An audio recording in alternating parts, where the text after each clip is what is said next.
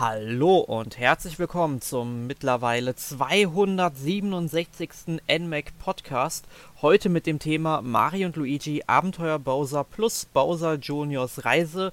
Mein Name ist Erik Ebelt und um dieses ja doch recht umfangreiche Thema, wie ich finde, zu besprechen, habe ich mir Verstärkung geholt und zwar vom Michael Pölzel vom Continuum Magazin. Hallo Michael. Hallo Erik. Es ist schön, deine Stimme zu hören. Du bist jetzt, glaube ich, zum dritten Mal in Folge dabei. Wie fühlt man sich so dabei? Ist sehr gut. Nein, macht Spaß und nachdem anscheinend äh, keiner damit Erfahrung hat mit dieser Serie oder zumindest äh, nicht zugeben möchte, diese gespielt zu haben, keine Ahnung. Ähm, ja, bin ich dabei, weil ich habe doch einige gespielt. Sehr schön. Ja, eigentlich wäre heute noch Sören von unserem Team mit dabei gewesen. Der war aber kurzfristig verhindert und musste deswegen absagen. Aber wir beide werden das Kindchen schon schaukeln. Ich denke schon, ja. Gut, du hast ja auch eben schon gesagt, du hast ein paar Ableger dieses Franchise gespielt. Also wir reden hier über das Mario und Luigi Franchise und es gibt ja auch noch eine ganze Menge anderer Super Mario Rollenspiele, wobei so viele sind es neben den Mario und Luigi Teilen dann auch wieder nicht.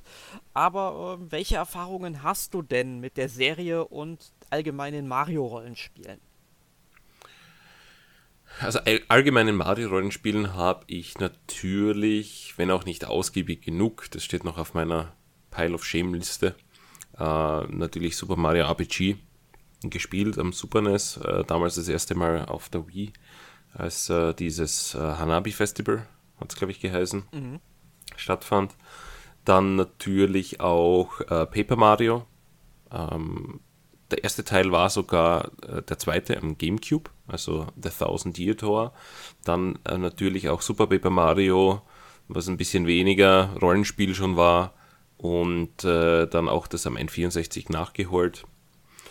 Und ja, die 3DS-Teile auch von, von Paper Mario, wobei die ja eigentlich nichts mehr mit Paper Mario in meinen Augen zu tun haben. Die sind ja was ganz was anderes. Und ja, und dann natürlich Mario und Luigi äh, damals auf dem Game Boy Advance noch mit, ähm, Gott, wie hieß das? Mario und Luigi, ich glaube Brothers in Time oder so. Ne, das war der zweite Teil auf dem DS. Der erste Teil war Superstar Saga. Ah, genau, Superstar Saga. Und dann habe ich aber den am, am Partners in Time auch noch gespielt. Und dann äh, war lange Pause und erst das letzte Remake, das kam, eben die Superstar Saga. Und äh, jetzt eben auch den den neuesten Bowser's Inside Story. Beziehungsweise äh, Abenteuer Bowser heißt es, glaube ich, auf Deutsch. Ne? Ganz genau. Genau, Abenteuer Bowser. Äh, ja, also prinzipiell alles tolle Erfahrungen.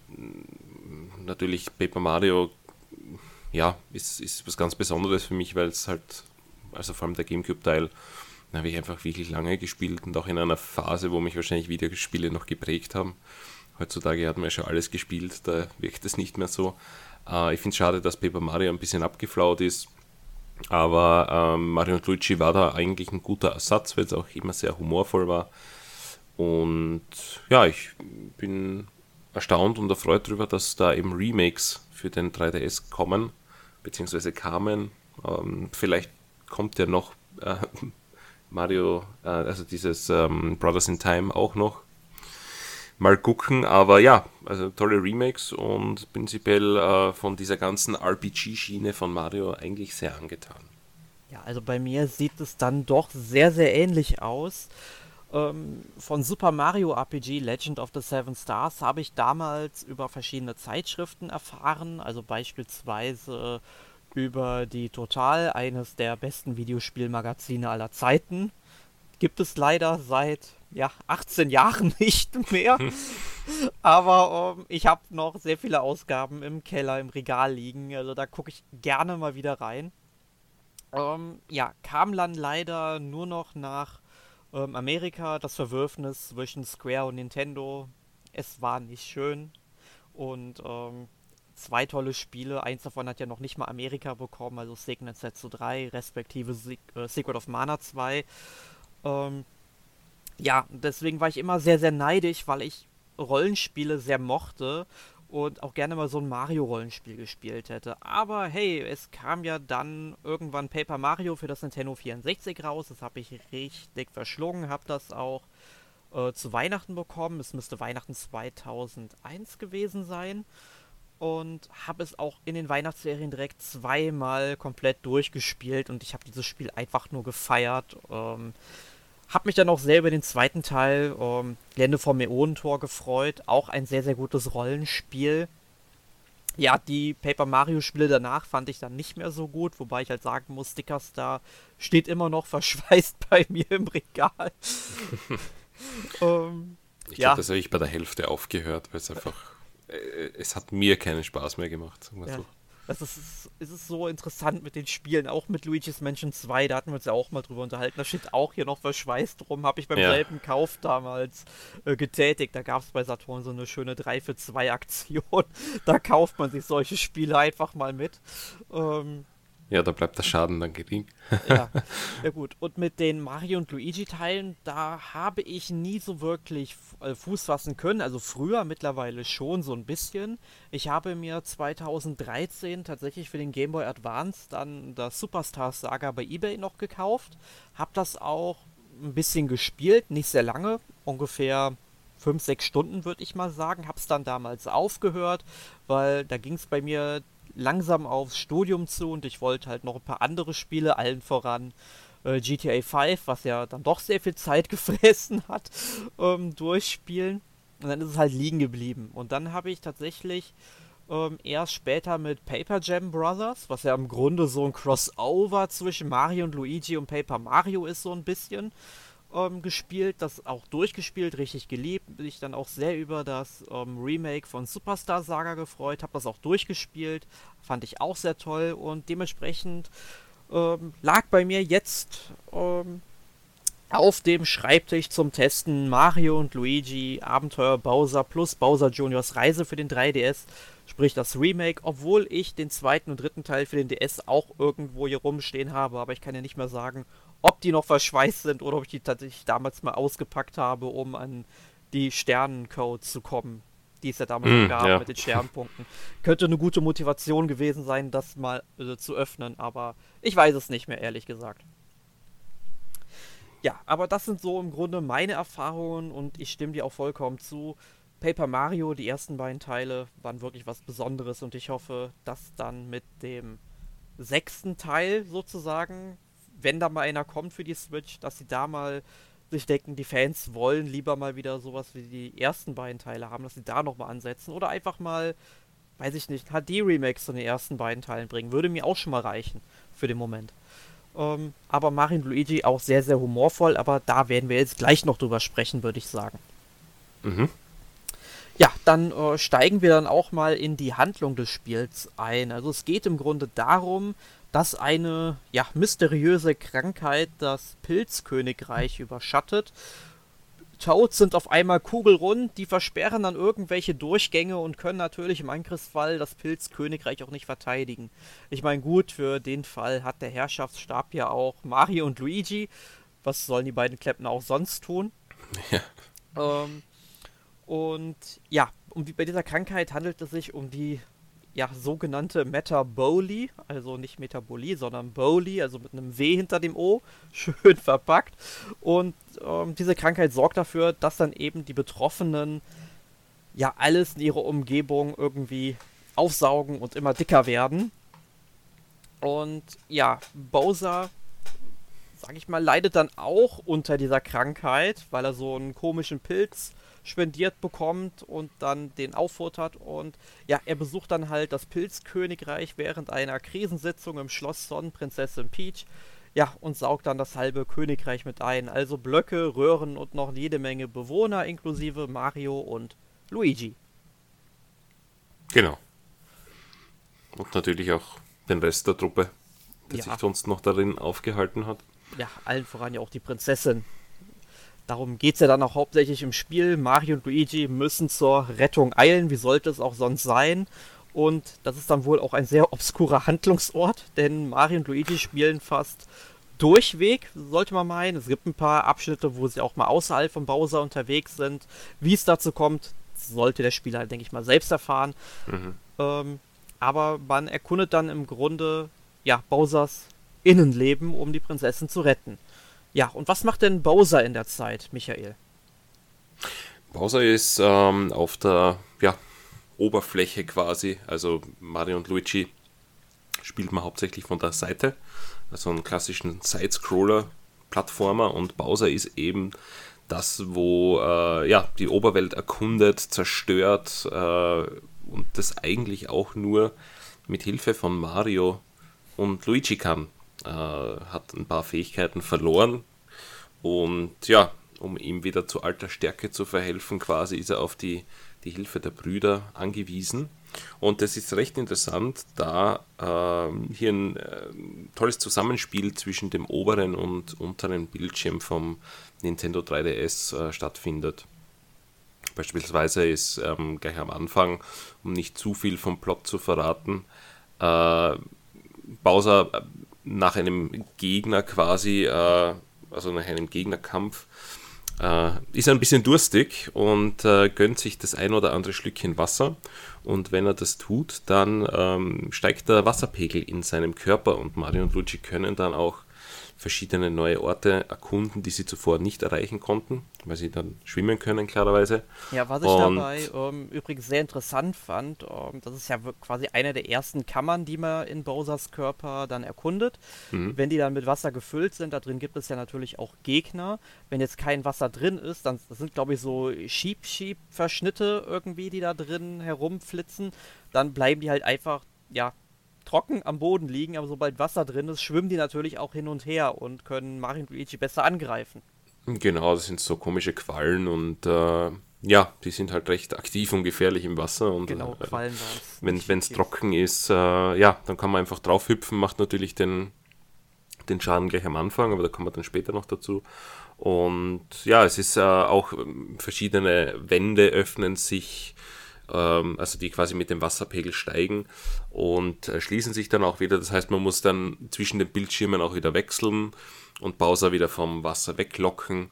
Und äh, ja, so kann man dann quasi durch äh, verschiedene Bereiche von Bowsers Körper äh, ja, äh, sich durchhangeln. Und ja, Bowser ist äh, quasi ja, angewiesen auf Mario und Luigi und umgekehrt aber Mario und Luigi auch auf Bowser. Also es ist eine schöne, eine schöne Symbiose.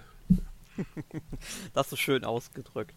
Ja, Bowsers äh, Motivation besteht nämlich darin, ähm, ein alter Feind, den man auch noch aus dem ersten Teil der Reihe äh, kennt, Krankfried, der ist wieder zurück und hat einfach mal Bowsers Schloss besetzt und da muss er natürlich raus. Hm. Und das Ganze wird auch wieder sehr, sehr humorvoll ähm, geschildert, was man vor allem dann eben in zahlreichen Dialogen und Monologen erkennen kann. Ähm, und wie ich finde, auch sehr am Gegnerdesign. Also ich muss auch hier sagen, hier hat ähm, Alpha Dream, heißt glaube ich, die Entwicklerschmiede, aus der es kommt. Hm, das Al Al Alpha ist es definitiv, ja. Ich, ja, ich glaube Alpha Dreams oder so. Ja. Hab's vorher noch gelesen.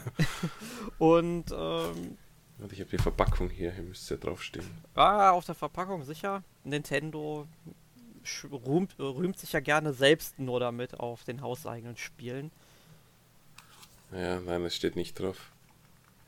Aber äh, wir, wir, leben einfach mit Alpha Dreams, oder? Al Alpha Dream, ähm, Google hat mir geholfen. Okay, passt, perfekt. Ja, und ich muss halt sagen, da hat Alpha Dream wirklich sehr gut bewiesen, ähm, das Gegnerdesign richtig schön zu überarbeiten und äh, ja, das Super Mario Franchise frisch zu halten. Ich meine, man trifft im Grunde auf die typischen Gegner in diesem Spiel, zum Beispiel Goombas, die laufen dann, oder die sind halt dann auch vollgefuttert oder etc., weil sie eben von der Metabolie betroffen sind und haben dann zugleich auch nochmal so einen riesigen Lolly auf dem Rücken einfach. Also sehr, sehr lustig. Später mhm. gibt es dann noch irgendwelche dampfbetriebenen Gumbas, die dann beim Angriff auch noch ähm, Rauchwolken speien, auch sehr amüsant.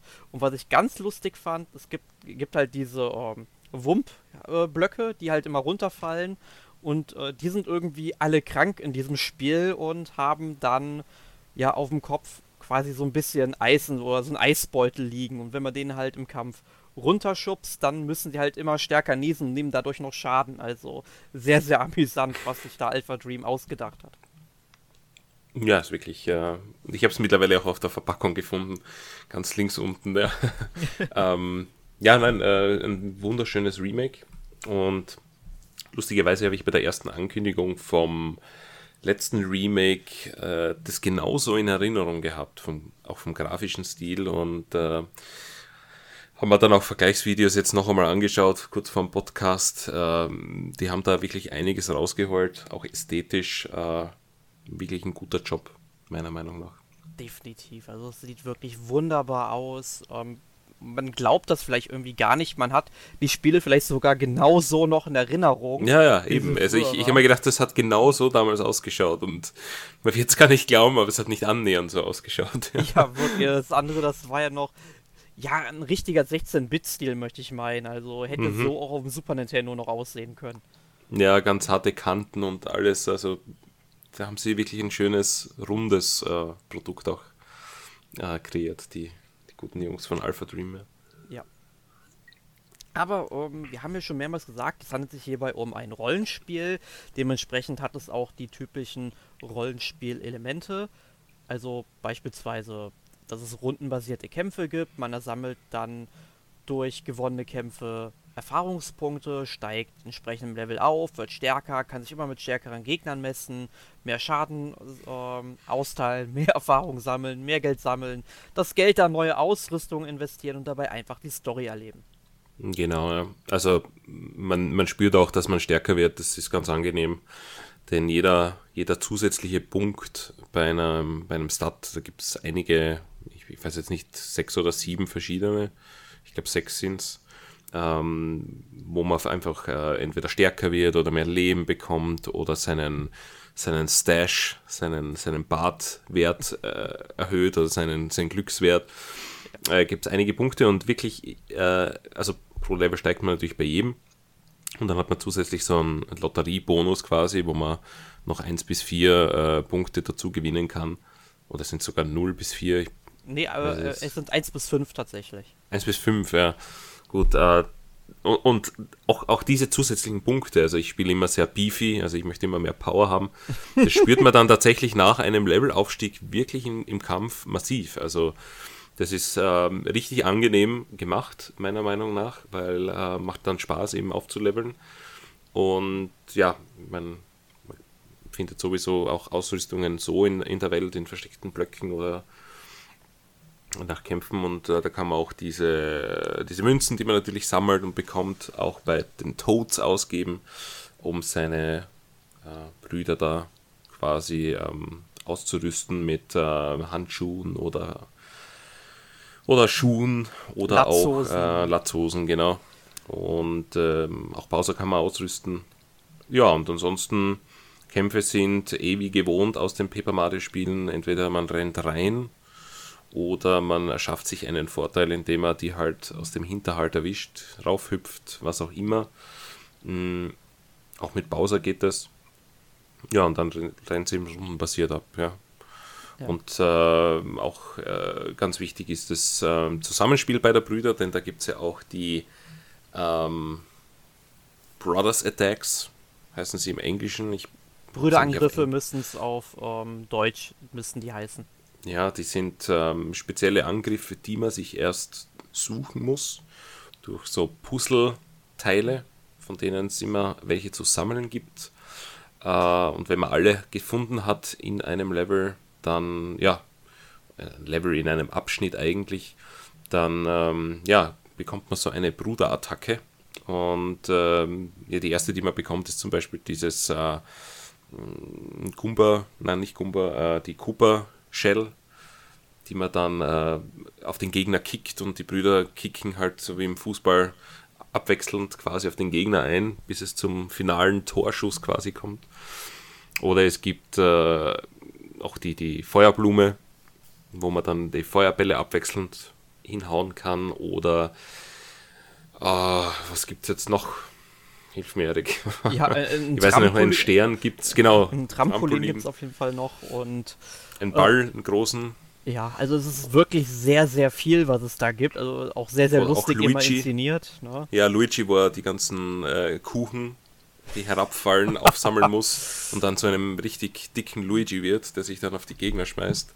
Also äh, sieht man schon, wie viel Humor da drinnen steckt. Ja, ja. und man kann auch wirklich sagen, ähm, die späteren Angriffe oder Brüderangriffe, die man dann erlernt, oder Schergenangriffe heißt es ja bei Bowser, die sind natürlich dann auch einmal von der Inszenierung her großartig und die richten dann auch ordentlich Schaden an. Mhm. Also ich kann auch jedem empfehlen, wer mit ähm, dann Bowser die Welt erkundet, ähm, er kann nämlich in diesem Spiel, ich bin mir gerade sicher, ich glaube es gibt insgesamt 15 oder 20 ähm, sogenannte Blockkatzen. Das sind so kleine Katzen in Blockform. Die kann er jedenfalls in den Kämpfen sammeln, die muss er da einsaugen sozusagen. Ähm, und wenn er dann alle gesammelt hat, kriegt er eine richtig, richtig starke Attacke. An die ist wirklich Gold wert, kann man sagen. Ähm, und die ist auch super lustig inszeniert. Ich möchte da gar nicht so viel verraten, das muss man einfach sehen, aber es ist fantastisch. Und du hast richtig gesagt, es ist voller Humor. Mhm.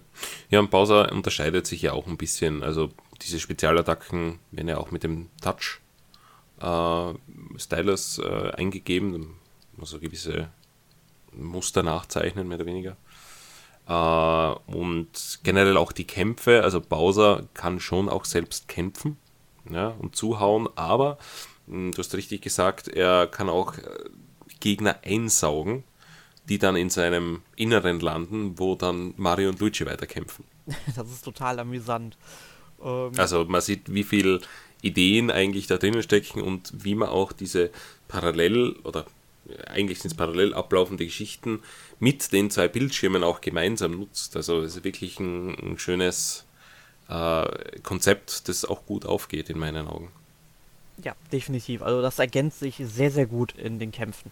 Definitiv. Da braucht man also nicht nur in den Kämpfen, sondern auch bei der Welterkundung. Du hast es ja vorhin gesagt, schon mit der Kammer, die man mit Wasser fluten kann äh, später gibt es dann nochmal zwei andere Kammern, die man erkunden kann, wo Bowser da bestimmt was inhalieren muss, sozusagen, oder ähm, aktivieren muss. Da möchte ich jetzt auch gar nicht zu viel verraten. Hm. Ähm, ist schon sehr, sehr cool, was man sich da ausgedacht hat. Aber was ich halt auch noch sehr cool finde und für das Jahr 2009, aus dem das Spiel ähm, eigentlich ja stammt, auch sehr innovativ, sind die Riesenkämpfe mit Bowser. Es gibt im Spiel an vier verschiedenen Punkten ähm, ja, äh, die, was heißt die Möglichkeit? Es passiert halt von der Story her, dass Bowser dann äh, zu ja, gigantischer Größe anwachsen muss. Erinnert dann ein bisschen an Japans Film Monster Gojira. Ähm, und die Kämpfe sind auch dann ähnlich ähm, inszeniert, dass Bowser halt richtig groß ist, bewegt sich auch relativ langsam, wenn er nach vorne geht, wie man das eben von Gojira her kennt und kämpft dann eben gegen verschiedenes Getier, zum Beispiel gegen eine Eisenbahn oder gegen so einen riesigen Roboter, den er dann halt ähm, ja, kaputt schlagen muss oder Feuer drauf speien muss. Und dabei muss man den Bildschirm, also was heißt den Bildschirm, den äh, 3DS, im Grunde wie ein Buch in einer Hand halten, während man mit der anderen Hand dann eben die Aktion auf dem Touchscreen eingibt, äh, die Bowser ausführen sollen. Das finde ich ziemlich interessant. Ja, das kommt eben noch aus der Zeit äh, vom Nintendo DS. Da hat man einige Spiele gehabt, wo man den DS drehen hat müssen. Oder Spiele, wo man also nur in dieser Position quasi spielen hat können. Äh, ich denke, da war Hotel, Hotel Dusk. Dusk, und äh, Another Code äh, gute Beispiele. Und auch, äh, ich glaube, Dr. Kawashima hat man so gespielt. Mhm. Und das ist dann irgendwie abhanden gekommen, ja. Und äh, schön zu sehen, dass sie das auch so implementiert haben äh, definitiv eine Abwechslung auch, äh, eine interessante und lustige Abwechslung und schaut einfach cool aus jetzt. Ich habe auch äh, eben in dem Vergleichsvideo vorher äh, gesehen, wie es äh, am, am DS ausgeschaut hat und es sind jetzt auch Welten dazwischen. Also man könnte fast meinen, Gojira selbst trampelt über das Feld. Ja. Also wirklich ähm, ein schöner, schöner Gag eigentlich. Das, äh, ja, diese großen Riesenkämpfe hat, haben mir sehr, sehr gut gefallen. Hm, auf alle Fälle, ja. Gut. Aber es gibt ja noch eine große Neuerung im Spiel und zwar die Zusatzepisode Bowser Juniors Reise. Ähm, die ja. kann man im Grunde von Spielbeginn an direkt auswählen. Also man muss jetzt nicht irgendwie Mario und Luigi Abenteuer Bowser ähm, jetzt unbedingt weit gespielt haben. Es hilft allerdings, wenn man da die Story ein bisschen kennt weil es läuft ja im Grunde auch parallel Mhm. ähm, zur Handlung. Ähm, beginnt halt damit, dass ähm, ja, Bowser Jr., dem ist langweilig und will halt in den Kampf ziehen. Und ich finde den Charakter einfach super, wie er, wie er spricht und seine sieben Geschwister wollen ihm irgendwie immer Hilfe geben, ihm was erklären. Und er sagt immer nur so, ja, ja, ja. Und dann erzählt irgendwie, ich glaube, Ludwig war es auch ziemlich am Anfang relativ viel immer, was er eben zu tun hat. Ähm, und er erzählt und erzählt und die Sprechblasen verdecken dabei Bowser Jr., wenn ich das richtig in Erinnerung habe, immer. Und irgendwann ist er fertig und dann ist die Sprechblase weg und Bowser Jr. auch schon. Der hat also gar nicht weiter zugehört. Und einfach die Sprüche, die er auch ablässt. Es ist wirklich wunderbar. Ja, äh, gab es ja auch schon so ein Minispiel in äh, Superstar Saga plus Bowser's Schergen in diesem Remake. Äh, das heißt, es ist jetzt der zweite kleine ja, Bonus, Bonus-Content drinnen. Äh, war auch der erste eigentlich ganz witzig. Ähm, ja, prinzipiell ist es nicht viel zu spielen, sage ich einmal. Äh, es ist mehr Story als, als äh, Spiel eigentlich. Ja. Man macht natürlich seine, seine Strategie, also geht darum, dass man einfach ähm, ja, sich gegenübersteht und quasi äh, bekämpfen muss mit der richtigen Formation an, an Schergen, die er auch mit hat. Ne? Und äh, dazwischen gibt es eben Handlung bzw. Story. Also es ist eigentlich eher so ein Bonus-Content wahrscheinlich, dass man ein bisschen äh, das Spiel noch aufwertet oder das Gesamtpaket an, an äh, Mario und Luigi Remake, denke ich mal. Ja. Also es ist auf jeden Fall ein nett gemeinter Bonus. Ich muss dazu Genau. aber direkt sagen, ich habe schon ähm, Bowser Schergen, also bei Superstar Mhm. Saga den Bonus, ähm, den habe ich damals vielleicht so anderthalb, zwei Stunden gespielt und habe das Interesse dran verloren, weil ich es einfach äh, vom Gameplay her nicht gut fand. So toll irgendwie ähm, der Humor da drin auch war und ich muss sagen, äh, vom kompletten Spiel her gefällt mir sogar der Humor in Bowser Ju äh, Juniors Reise wirklich am besten. Aber ich finde auch hier das Gameplay wieder sehr, sehr schwach, weil man muss im Grunde nur auswählen, welche Schergen man mitnimmt. Also es gibt dann eben Schützen oder Stürmer. Ähm, und das, was war das dritte, was es nochmal gab? Ach genau, fliegende Einheiten. Äh, man muss die dann eben auf dem Feld eben speziell positionieren. Dann geht der Kampf los und im Kampf muss man im Grunde dann nur eingreifen, äh, kurz mal auf den Knopf drücken, wenn ein Spezialangriff von den Schergen automatisch gestartet wird oder wenn eben ein an oder ein groß angelegter Angriff von den gegnerischen Schergen, äh, die dann eben auf Krankfrieds Seite stehen, ähm, ausgeführt wird. Und das war im Grunde da schon alles. Und ich finde, da hätte man wesentlich mehr rausholen können. Also, ich meine, man hätte nur mal gucken müssen, ähm, man hat ja im Hause Nintendo die Fire Emblem-Reihe. Und man hätte im Grunde genau sowas auch mit den Schergen machen können, finde ich. Ich glaube, das wäre richtig, richtig cool gewesen. Meinetwegen hier auch komplett mit den Kooperlingen nur. Das hätte mir schon gereicht, glaube ich. Ja, deswegen habe ich auch gemeint, das ist eher ein Bonus. Also, wie du schon sagst, es ist nett, wenn man mal reinschmökern möchte, aber man soll sich jetzt nicht den großen Wurf erwarten. Also ich denke, da ist natürlich der Hauptfokus schon auf Mario und Luigi, dem Spiel selbst. Aber ja, es ist, wer, wer nicht genug bekommen kann und neben noch einen, einen Bonus haben möchte, der, der wird sicherlich noch ein paar Stunden drinnen finden und es ist ja auch nicht zwingend nötig, also da sagst du eh schon richtig, man kann ja am Anfang auswählen, was man äh, spielen möchte. Ne? Ja, ich, ich würde auch tatsächlich empfehlen, diesen Bonus dann immer mal zwischendurch oder nebenher zu spielen, während man der Handlung von Abenteuer Bowser folgt. Ähm, einfach aus dem Grund, weil das Gameplay von Bowser Juniors Reise ist wirklich sehr, sehr durchschnittlich. Ähm, das macht halt immer mal wieder zwischendurch Spaß und so kann man auch nebenher so erleben, ja, was macht eigentlich Bowser Junior, der im Hauptspiel im Grunde gar keine Rolle spielt. Ne? Hm. Ja gut, die gab es ja eigentlich gar nicht, ne? Die, die ganzen Geschwister im Original vor zehn Jahren. Ja, ich, ich, ich weiß Sind- gar nicht mehr, ob, ob sie dann vielleicht am Rand. Nee, obwohl. obwohl Nein, nein, die sind, die sind ganz neu, also Also auch im Hauptspiel dann, dass die mal ganz kurz am Rande am Anfang mal da nebenbei zu sehen sind. Also nicht, dass ich mich erinnern könnte. Ich glaube, die sind ganz neu eingefügt.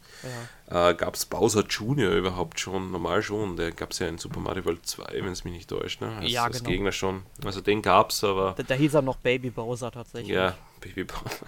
Gute alte Zeiten, ne? ja.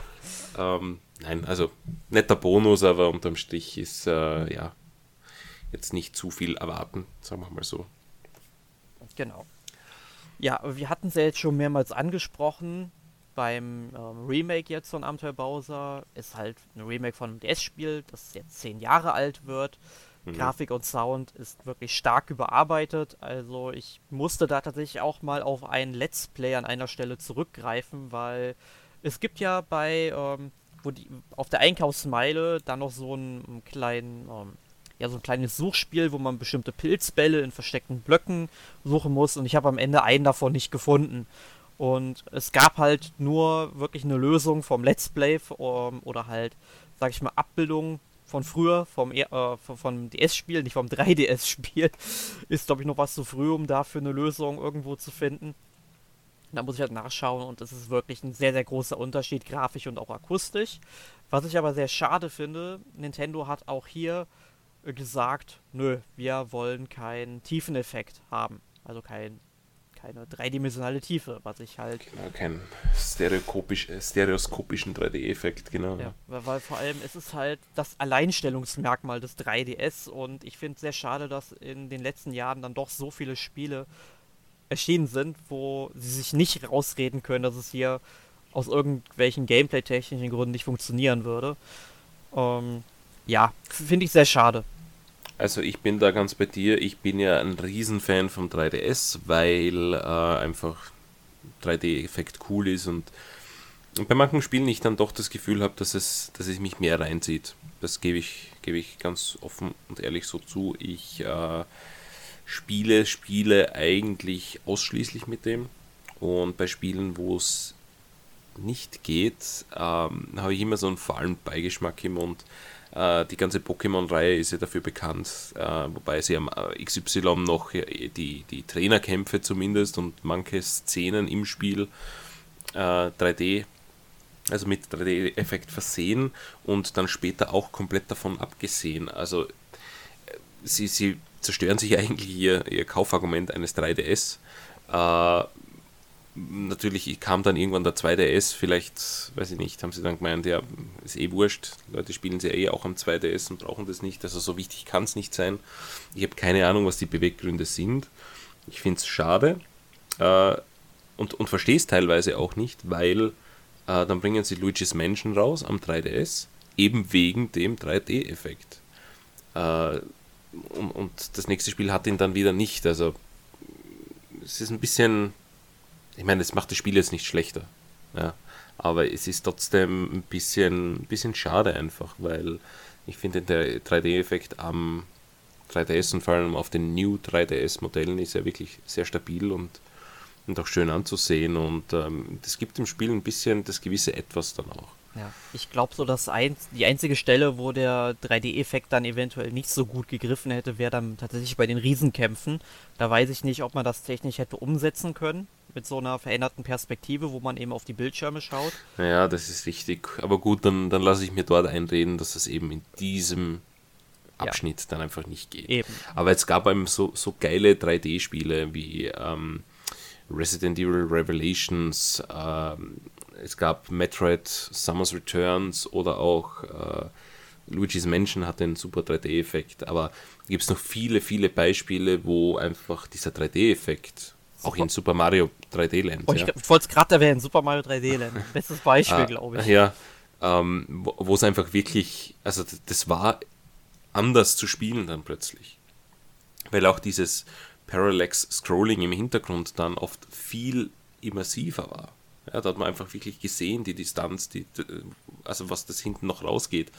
Und ja, ich, ich denke bei solchen 2D-Spielen und, und auch der Artstyle von äh, Mario und Luigi wäre, glaube ich, perfekt dafür. dass es einfach ein bisschen auch wie ein, ja, wie, wie so ein, ich meine, bei Paper Mario passt es besser, aber einfach diese Kulisse und dass da einfach zwei, zwei 2D-Marios oder Brüder halt drinnen stehen, ich, ich denke, das hat wirklich gut gewirkt. Ja, gut, kann man nichts machen. Haben sich dagegen entschieden, ist so. Ja. Dann, Aber ich glaube, da können wir einen ganzen Podcast drüber füllen, über dieses Thema. Ja. Ich glaube, das ist sehr emotional bei uns zwei. ja, ich, ich, ich glaube auch, weil ich bin immer der Meinung, dass äh, 3D, wenn man schon so eine 3D-fähige Konsole hat, dann sollte man es auch einbauen, es sei denn, es sind halt Spiele, wo es, sag ich mal, nicht bringt oder nicht funktionieren kann. Ähm, Ja gut, bei einem Picross brauche ich es nicht ja, unbedingt. es wo- fiel mir gerade auch ein, tatsächlich, dieses Beispiel. Also, und aber dann gab es natürlich Picross 3D, ja. aber, äh, aber tatsächlich auch die kompletten hier Picross E, die haben alle einen Tiefeneffekt mit eingebaut, ja. Ich, ich, ich brauche es nicht wirklich bei dem Spiel. Ich habe ihn dann da auch tatsächlich immer aus, weil er mich da eher irritiert als unterstützt. Aber Genau, ja.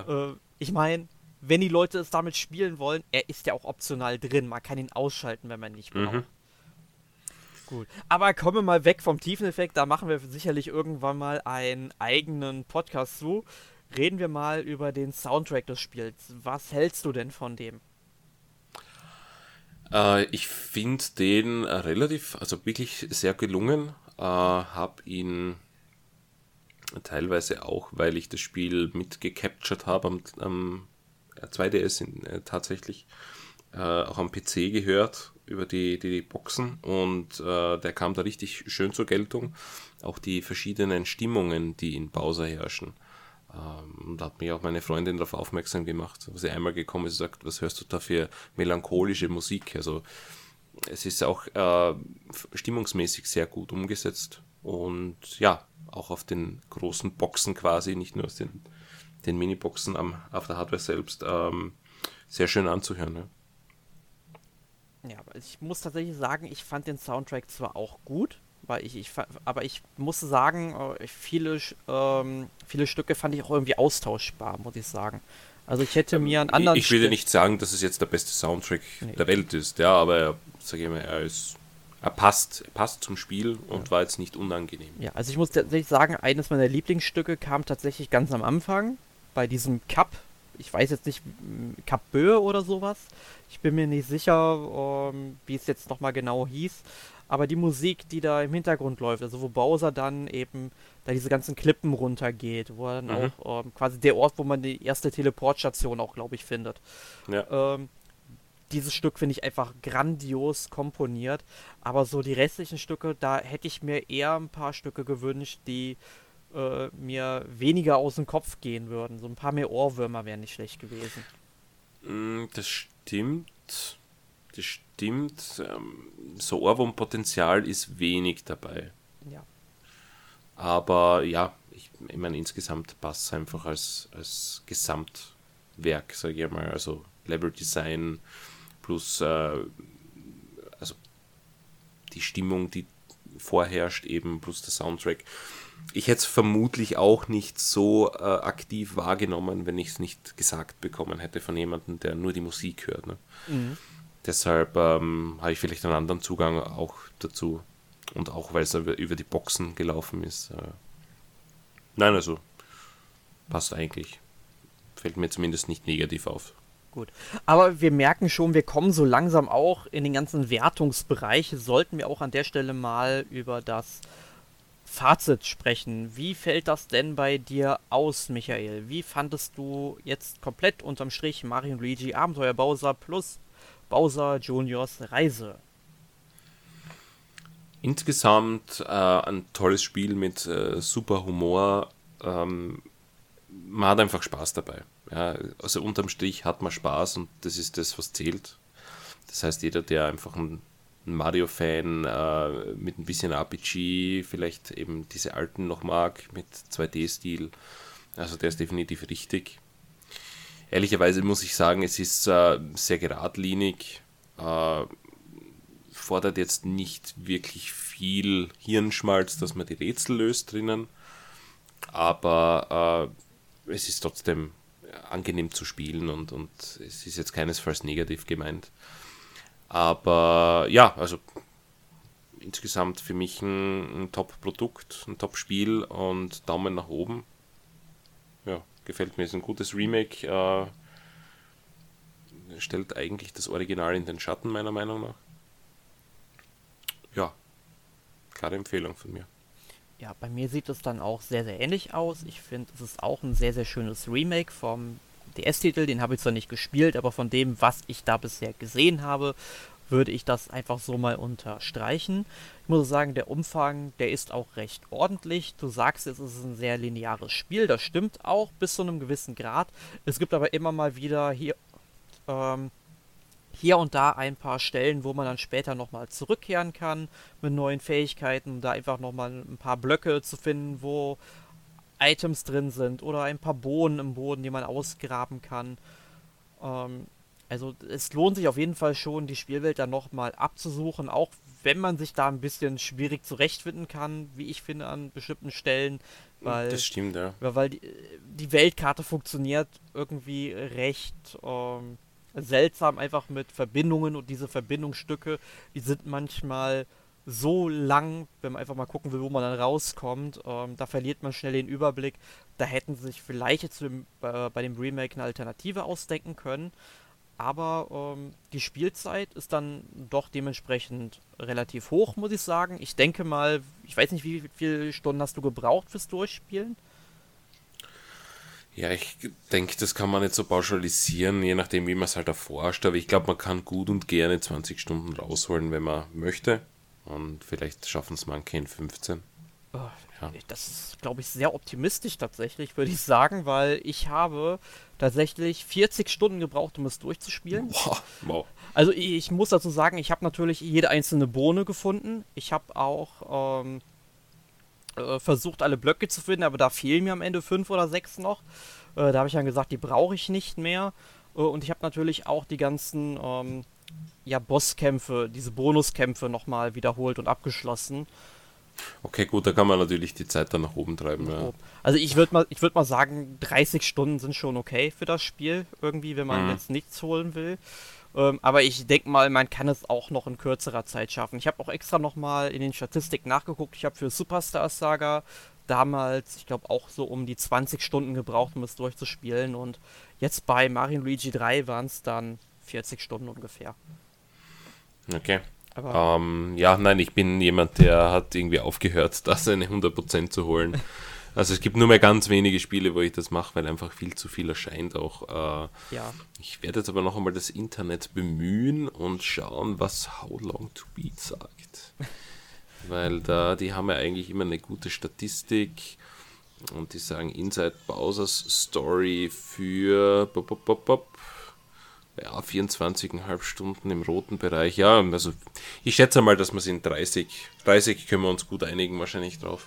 Ja. Fürs normale Durchspielen. Genau, und es ist auch dann schon relativ abwechslungsreich, das Spiel. Aber was mich besonders in der ersten Spielhälfte genervt hat, waren die ständigen Wiederholungen der Minispiele, wenn Bowser irgendwie gestärkt werden muss. Also irgendwie, hm. dass man dem Adrenalin zuführt oder sonst was. Äh, das mussten wir immer mit Mario und Luigi im Körper machen und diese Minispiele wiederholen sich dann halt immer. Ähm, und das hat mich irgendwie ein bisschen genervt am Anfang. Das muss man am Ende kaum mehr machen, was ich auch sehr gut finde. Da läuft das Spiel wesentlich besser in der zweiten Hälfte, gefiel mir da besser. Am Anfang war das für mich so eine kleine Geduldsprobe. Aber dennoch, ähm, ich finde das Spiel gut und Mario und Luigi 3 bekommt dann von mir auch, ähm, ich glaube, insgesamt drei Awards. Welche das sind, verrate ich nicht. Dazu müsst ihr einfach mal den Test lesen, der in den nächsten Tagen irgendwann auch auf unsere Internetseite online gehen wird. Und da werdet ihr noch, noch meine Meinung noch mal ganz detailliert nachlesen können.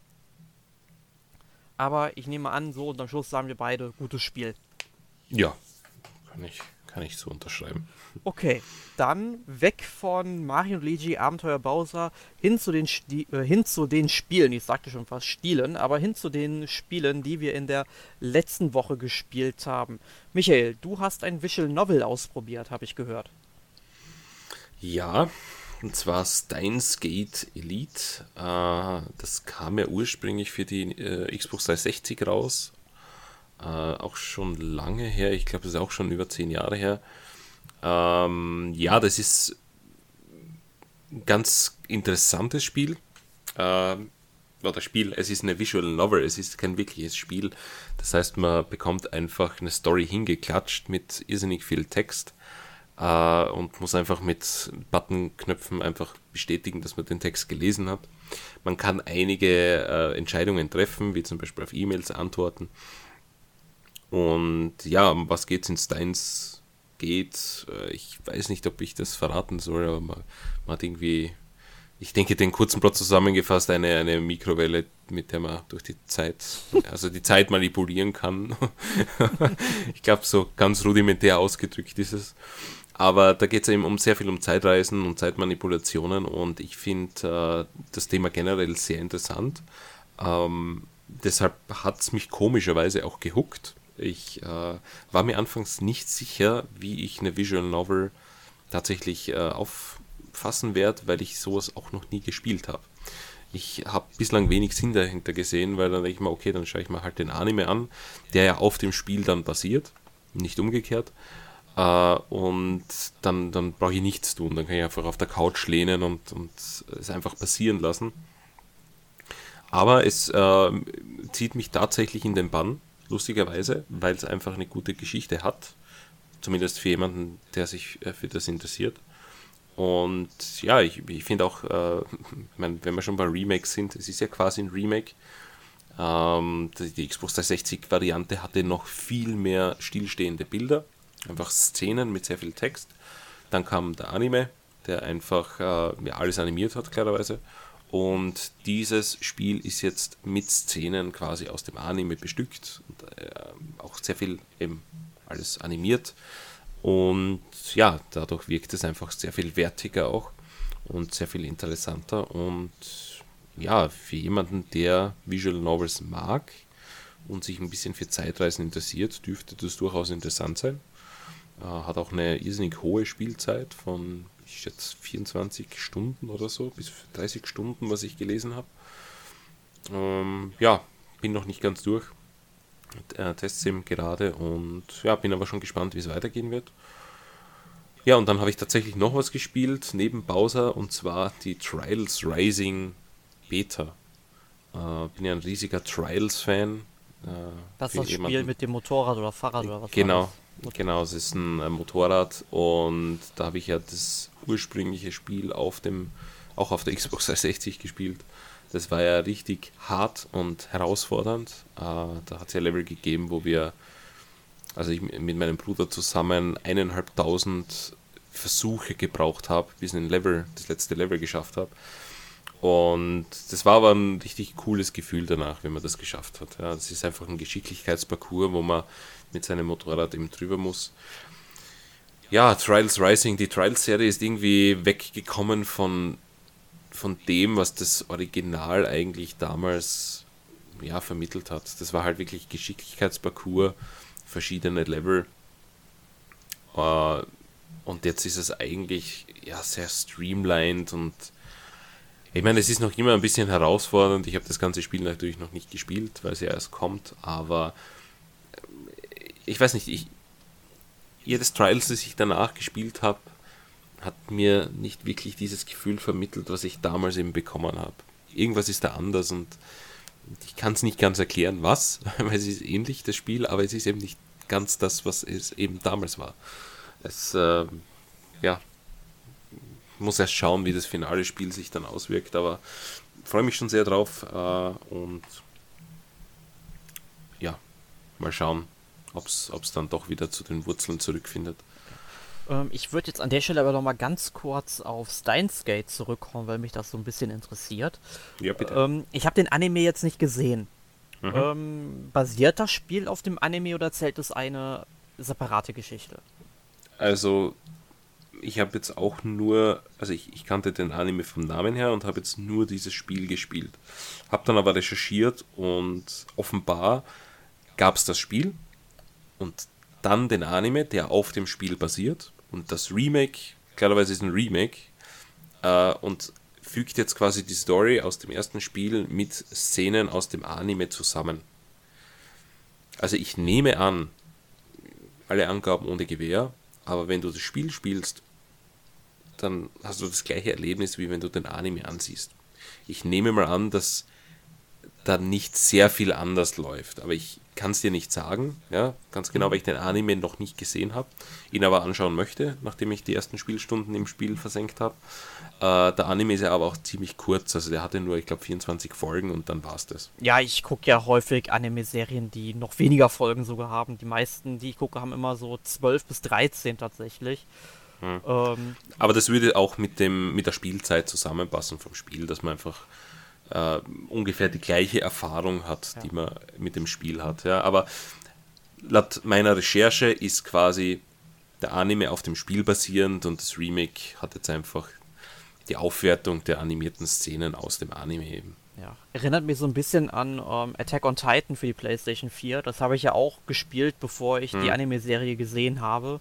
Und okay. ähm, ich fand es auch so komplett plausibel, her, von, der Handlung her, ich habe alles verstanden.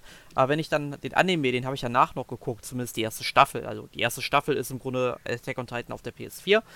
Ähm, hat man sich das Ganze alles nochmal visuell verdeutlichen können und man ist dann eben noch ein bisschen besser durchgestiegen durch diese ganzen Charaktere und Verbindungen, wobei das bei Attack on Titan eigentlich gar nicht so kompliziert war.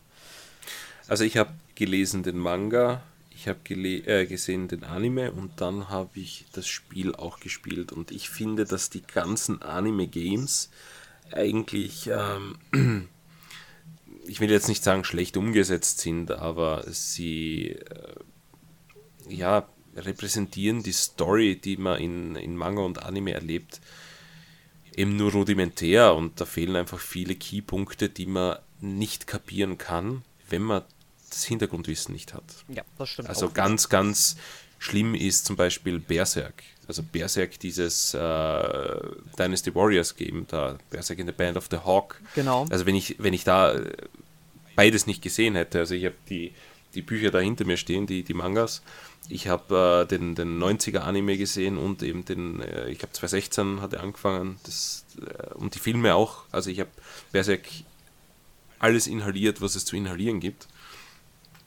Und das Spiel ist einfach so oberflächlich, dass ich sage, okay, wenn ich das Hintergrundwissen nicht hätte, dann wüsste ich nicht mal, ob ich der Story, also diesem Plot überhaupt folgen könnte. Also ich muss sagen, bei Berserk war es halt so, äh, habe ich auch komplett durchgespielt auf der PlayStation 4. Fand ich auch, war ein tolles Spiel, hat mir gefallen. Ich mag halt solche Anime-Spielchen irgendwie.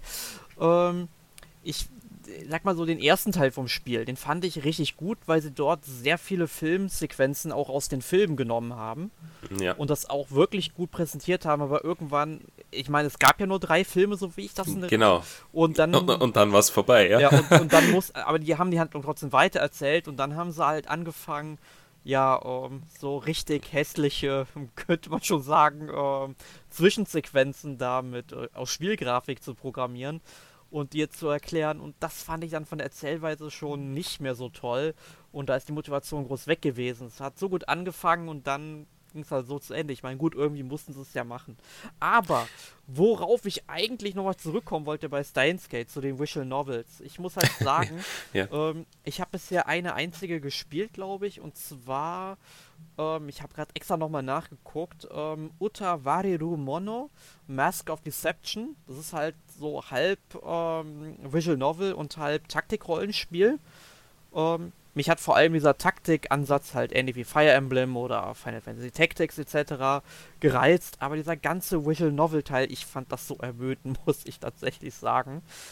Ähm, deswegen werde ich, glaube ich, eher weniger diese Spiele nochmal in Angriff nehmen, äh, beziehungsweise dieses Genre und mich lieber anderen ja, Titeln widmen. Ich weiß nicht, ich, ich, ich war unsicher, ob ich das annehmen würde. Aber ich glaube, da kommt es eben extrem auf die Geschichte an und ob es dich interessiert, das Thema, das, äh, mit dem sich das eben befasst. In, in meinem Fall habe ich, glaube ich, Glück gehabt, dass eben Zeitreisen und so weiter das ein interessantes Thema ist.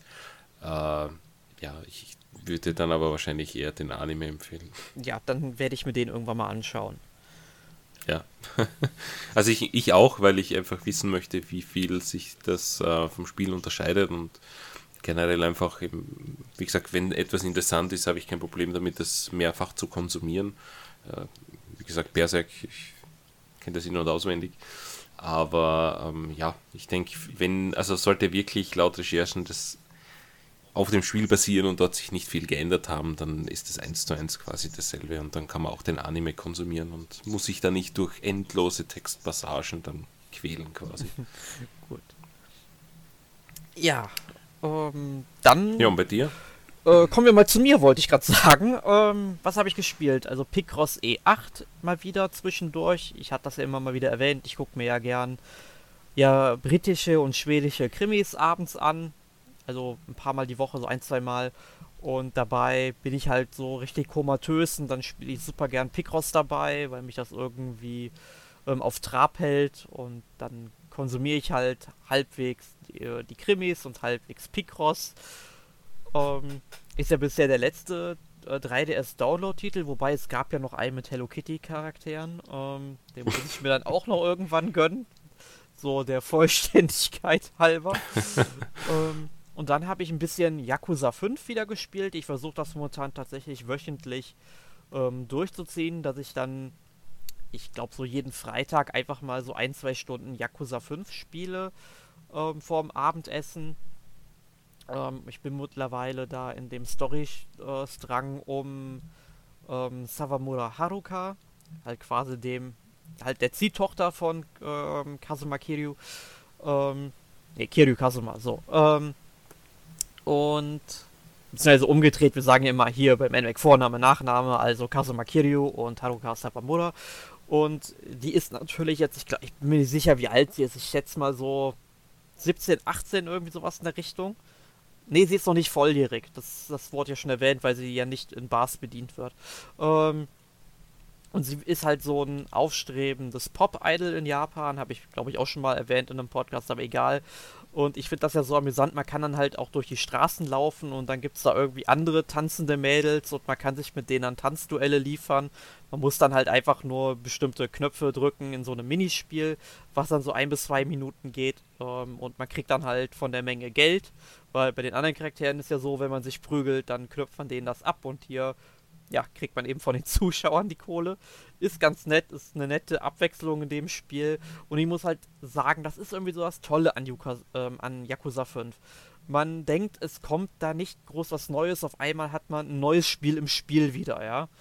Ähm, hier ist es mhm. jetzt irgendwie, dass man diese Tanzeinlagen aufs Parkett schmeißen kann Davor der Charakter war so, man konnte in den Bergen jagen gehen und ich habe bestimmt in diesem Spiel 10 bis 15 Stunden nur irgendwelche Füchse und Bären gejagt und dann über eine Million Yen gemacht. Es war, ähm, es war super einfach. Ich liebe diese Reihe. Ja, ich habe noch immer ähm, Kiwama, Kiwami hat's mhm.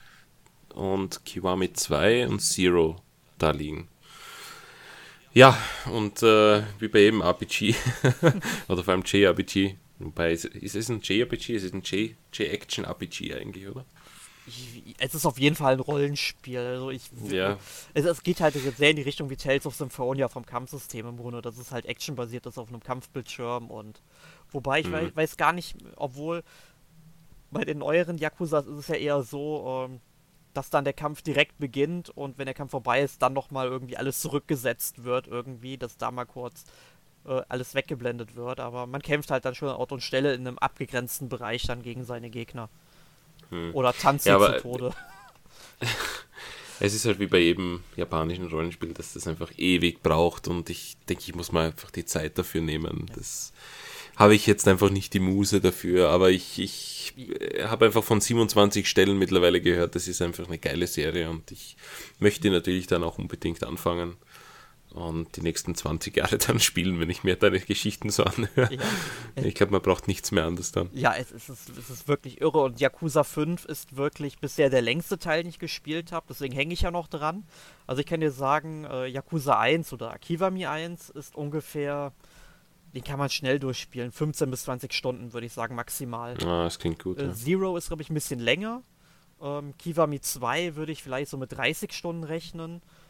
Ähm, Yakuza 3 ungefähr auch mit 30 Stunden. Yakuza 4 40 Stunden ungefähr, wobei man da auch noch mehr Zeit investieren kann. Aber ich meine, Yakuza 5, ich bin noch nicht mal durch und habe jetzt irgendwie 45 Stunden gespielt. Und ich glaube, da werden auch nochmal so 30, 40 Stunden draufkommen, weil dieses Spiel einfach so mit Inhalten vollgestopft ist. Es ist der Wahnsinn. Ja, eh gut. Also kriegt man noch was für sein Geld. ja, definitiv. Ähm, ja, und dann habe ich noch gespielt, ähm, auch jetzt, äh, diesmal fürs NMAC, habe ich auch getestet, Este Weinhardt 2. Ein Rollenspiel aus dem Hause Chemco. Ja, genau, dieser Publisher, der gefühlt jede Woche irgendwie so ein JRPG raushaut. Ähm, ist halt die Fortsetzung zu Este Weinhardt von 2004. Hast du den gespielt zufälligerweise? Nein, ich habe noch nie davon gehört. Gut, also ich glaube, du hast auch nicht viel verpasst. Es hat auch sehr durchschnittliche Bewertungen bekommen und sehr durchschnittlich ist auch der zweite Teil wieder. Ähm, es ist halt so ein schönes, äh, was heißt schön, es ist halt ein durchschnittliches JRPG. Was ich halt lustig finde, ist ja der zweite Teil. Das heißt, deine Charaktere fangen ganz am Anfang auf Level 100 an. Du gehst über die Oberwelt und die ganzen Gegner geben dir so ein bis zwei Erfahrungspunkte und denkst, das kann doch jetzt irgendwie nicht sein. Nach einer Stunde relativiert sich das Ganze ungefähr. Da fängt an, so wirklich so langsam die Story in Fahrt zu kommen. Es dauert danach aber noch. Ähm, dass du halt, sag ich mal, deine ganzen Kräfte eben verlierst und dann wirklich anfängst, irgendwie ab Level 6 oder so wieder aufzustufen. Da macht das Spiel ansatzweise Spaß, aber die ganze Story, die ist platt, die Charaktere sind platt. Ähm, ich finde es halt schön, dass das halt alles so Freunde sind, die sich halt von früher kennen und irgendwie schon so ein bisschen eingespielt sind, wissen, wie sie sich necken ähm, und so weiter und so fort ja, das ist das Einzige, was dabei halt äh, toll ist. Sie sind diesmal in so einer Parallelwelt unterwegs und da fangen die halt an, die sehen da zum ersten Mal in ihrem Leben Schnee, fangen halt drin an, so rumzutollen, Schneebälle aufeinander zu werfen. Ich meine, ist okay, können sie machen, kann ich nachvollziehen irgendwo. Aber solche Geschehnisse finden einfach, dass die Story sich dann entwickelt und ja, es, ist, es gibt ein paar coole Momente halt im Kampfsystem, wo du eben zwei Charaktere auf einen Slot setzen kannst, wo dann der eine Charakter so dein Main Character ist, der angreifend, der andere supportet den eben. Finde ich halt ganz interessant. Dann gibt es irgendwie so einen portablen Garten, zu dem man jederzeit zugreifen kann, wo man dann irgendwie zum Beispiel Stärkesamen einpflanzen kann und dann muss man irgendwie 10 Minuten warten. Dann kann man dann zwei, drei Früchte sammeln, die dann einen besseren Bonus geben. Sowas finde ich cool. Das lockert auf. Oder im Ausrüstungsmenü kann man dann Juwelen noch seinen Charakteren zuordnen. Die muss man dann ähnlich wie so Tetris-Bausteine aus so einem Feld anordnen. Man muss halt gucken, wo lege ich jetzt was hin. Ist ganz nett. Ähm, ja, aber es, es zieht sich wie Kaugummi, das Spiel. Und ist, es gefällt mir halt nicht so.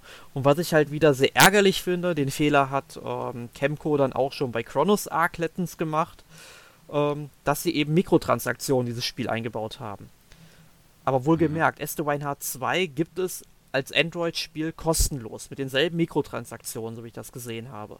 Und auf der Switch sollst du dann 12,99 zahlen und wenn du dann zum Beispiel doppelte Erfahrungspunkte haben willst, sollst du nochmal 4,99 dazu blechen. Und ich meine, das ist doch ein schlechter Scherz, oder? Ja, ich reagiere sehr allergisch auf solche Sachen. Also, äh, ich meine, es ist diesmal nicht so spielentscheidend wie bei Chronos Arc, weil bei Chronos Arc äh, ganz ehrlich, wenn du da nicht irgendwie im ersten oder zweiten Dungeon da drei Stunden leveln willst, dann musst du das Geld ausgeben tatsächlich. Hier geht's einigermaßen, aber ich rate deswegen den Leuten von dem Spiel auch ab. Ähm, ich finde sowas nicht okay. Wenn man es dann spielen will, dann sollte man sich schon die ähm, Android-Fassung dann holen, die iOS-Fassung. Keine Ahnung, ob es auf iOS gibt. Aber auf Android jedenfalls ist es kostenlos, da kann man mal reinspielen. Um, hm, ich sehe gerade, iOS gibt es nicht. Ne? Ja, dann halt Android-Version. Aber auf der PlayStation, PC und Xbox auch noch. Genau, und ähm, da gibt es halt auch diese, ähm, noch diese Download-Inhalte, ähm, die wirklich ähm, erschreckend sind, was man da alles noch in das Geld investieren kann. Also da gibt es sechs oder sieben Download-Inhalte, die dann irgendwie vier, fünf Euro kosten. Ähm, ja, sorry, wollt, äh, ich meine, ich könnte es ja verstehen, wenn die Dinger ähm, Nein, ich kann es nicht verstehen. Ich meine, das Spiel ist normalerweise umsonst. Sowas sollte, wenn man schon 12,99 dafür verlangt, dann sollte sowas alles damit im Spiel drin sein. Ähm, mhm. Oder halt das so programmieren, damit man diesen ganzen Scheiß nicht braucht. Aber was mich bei diesem Spiel am meisten ärgert, diese Steuerung in diesem Spiel, die funktioniert vorn und hinten nicht. Weißt du, du gehst einfach manchmal die ganze Zeit nach rechts, auf einmal fängt der Charakter an, diagonal zu laufen, dann manchmal bleiben die Charaktere einfach stehen, manchmal gehst du nach rechts und läuft auf einmal nach oben. Das Lustige ist, wenn du dann wieder nach ähm, äh, wenn du dann nach ähm, unten drückst, dann geht er nach unten. Wenn du aber wieder auf rechts drückst, dann läuft er trotzdem weiter nach oben. Also ist, man sieht einfach, dass hier keine Qualitätssicherung stattgefunden hat und ähm, ja, Also, also Chemco sollte sich wirklich mal schämen, sowas dann zu veröffentlichen, ohne es vorher zu prüfen. Ja, ich glaube, die Scham haben sehr viele Publisher mittlerweile abgelegt, aber auch hier könnten wir einen eigenen Podcast drüber machen. Ja, das sollten wir auch irgendwann Wobei, keinen Nintendo-Podcast, weil die schauen noch auf Qualität, aber. Ja, größtenteils. Ja, also sicherlich mehr als in letzter Zeit so in den Medien rumgeschwirrt ist. Ja gut, aber wenn man sich halt mal die DLCs so ähm, Fire Emblem Echoes zum Beispiel anguckt, ist ja auch ein schlechter Witz, wenn man, wie viel man dafür den Season Pass bezahlen soll und was man im Endeffekt dann bekommt. Achso, ich meinte jetzt Qualitätssicherung. Ach, ach so, ja, ja, von der Qualität Dass das gut. Spiel noch funktioniert. Ja, ja. aber gut, aber das andere wäre ja dann Preisleistung, aber okay. Ähm, wir machen irgendwann mal einen eigenen Podcast dazu, würde ich sagen. Genau. Gut. In der nächsten Woche, da bist du, glaube ich, nicht dabei. Ich auch nicht. Nicht, nicht, nicht dass ich noch wüsste. jedenfalls, ich, ich, bin mir auch gerade nicht sicher, wer bei uns im Team den Podcast machen wird. Es geht jedenfalls um den zweiten Geburtstag der Nintendo Switch. Wir blicken nochmal zurück auf die letzten zwei Jahre, was dort passiert ist, welche Spiele rausgekommen sind, wie hat sich die Switch entwickelt, zum Positiven, zum Negativen, was war gut, was war schlecht. Ähm, und wenn ihr da irgendwelche Anmerkungen zu habt, worauf wir unbedingt achten sollten, was wir erwähnen sollten, dann schreibt uns das bitte in die Kommentare. Und schreibt uns bitte ebenfalls in die Kommentare, wie euch dieser Podcast gefallen hat. Habt ihr noch irgendwelche Fragen zu Mario und Luigi? Ihr dürft euch dann auch sehr gerne noch meinen Test dazu angucken, der demnächst erscheinen wird. Auch dort die Kommentare nutzen. Und äh, zum kleinen Schluss, wenn euch dieser Podcast gefallen hat und ihr euch noch mehr mit Mario und Luigi auseinandersetzen wollt, da haben wir auch ein paar Podcasts dazu gemacht. Zum einen den Podcast 104 zum äh, Spiel Mario und Luigi Paper Gym Brothers, den Podcast 114 allgemein zum Mario und Luigi Franchise und die 197 äh, zu Mario Luigi Superstar Saga und Bowser's Schergen. Einfach oben mal in unserer Suchfunktion auf der Seite nach Mario und Luigi suchen, dann werdet ihr das finden. Und genauso werdet ihr auch ähm, Podcasts zu Paper Mario finden, indem ihr einfach ähm, die Nummer 36 zum Paper Mario Franchise und die Nummer 146 zu Paper Mario Color Splash euch anhören könnt. So, so viel Eigenwerbung zum Schluss, Michael. Ja, aber anhören sind gute Podcasts, von daher. Ganz ist einfach mal so akzeptiert. Ganz genau. Gut, ähm, ihr habt auf jeden Fall was zu hören. Da könnt ihr euch weiter informieren, bilden und wir äh, oder ihr hört zumindest dann andere Leute beim Podcasten in der nächsten Woche. Und Michael, es war mir wieder eine Ehre, mit dir heute den Podcast aufzunehmen. Danke ebenfalls. Und ich denke mal, wir werden deine Stimme nicht zum letzten Mal gehört haben. Und wir das nehmen denke ich auch nicht. irgendwann noch viele weitere Podcasts, wo wir dann über den Tiefeneffekt reden oder über, über, über Mikrotransaktionen, wo man sehr viel meckern kann. Wird dann der Mecker-Podcast. Ja. genau. Machen wir dann schon. Okay, Leute, dann vielen Dank fürs Zuhören und bis zum nächsten Mal. Tschüss. Ciao.